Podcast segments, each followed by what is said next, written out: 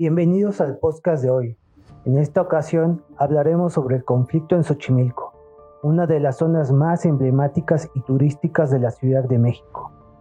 La situación actual en Xochimilco se debe a la construcción de obras en San Gregorio, Atlapulco, para tratar las aguas negras y evitar su ingreso al canal de Caltongo, lo que ha provocado una gran contaminación y un riesgo sanitario importante aunque el secretario de gobierno, Martí Batres, ha afirmado que estas obras no tienen como objetivo sacar agua de Xochimilco y que se trata de trabajos solicitados por los propios habitantes afectados por la presencia de agua contaminada.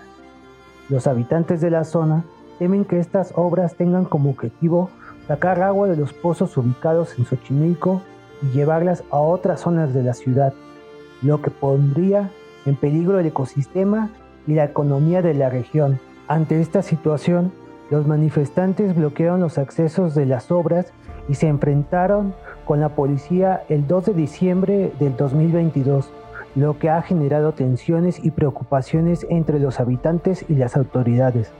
Por su parte, Rafael Carmona, titular del sistema de aguas de la Ciudad de México, ha explicado que los trabajos consisten en la construcción de redes de drenaje para captar las descargas domiciliarias de aguas negras y evitar su ingreso al canal.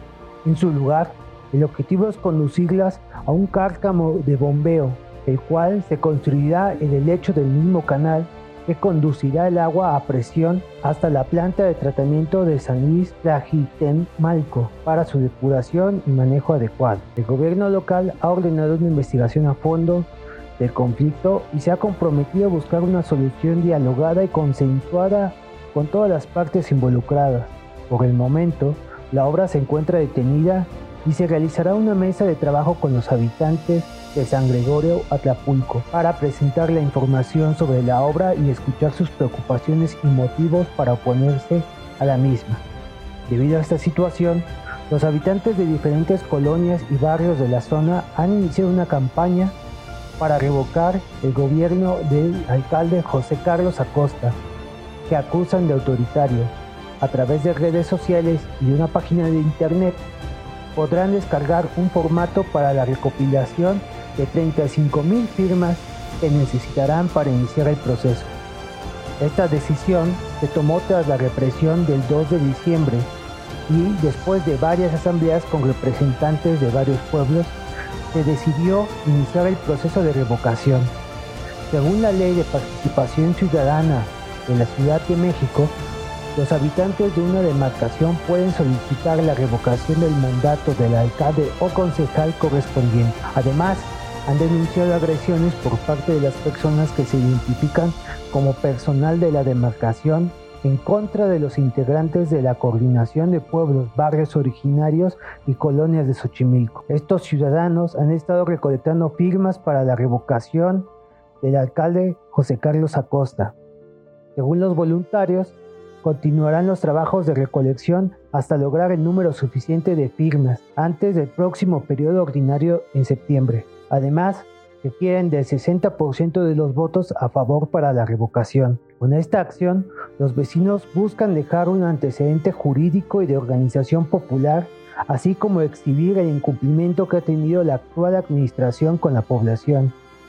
La violencia en la demarcación de San Gregorio se ha sumado una larga cadena de enfrentamientos que ha tenido la alcaldía con los vecinos a lo largo de cuatro años de gobierno. Por ejemplo, en 2019, los vecinos de Santa María de Pepan pidieron la cancelación de una plaza comercial construida en ese barrio. Otros vecinos han denunciado el derribo de sus casas inadvertencia de la alcaldía por supuestamente invadir zonas indebidas. Durante 2019, los vecinos de Santa Cruz, Xochitepec, denunciaron lo que sería una constante en esta administración, que trabajadores de SACMES, con ayuda de personal de la alcaldía, buscan hacer obras para llevar agua de este barrio a otras colonias de la ciudad. En 2021, en la zona serrana de la demarcación, otro grupo denunció irregularidades, en específico en San Mateo Jalpa.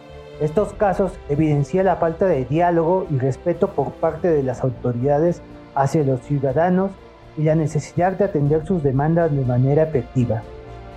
Esto ha sido todo por hoy. Gracias por escuchar.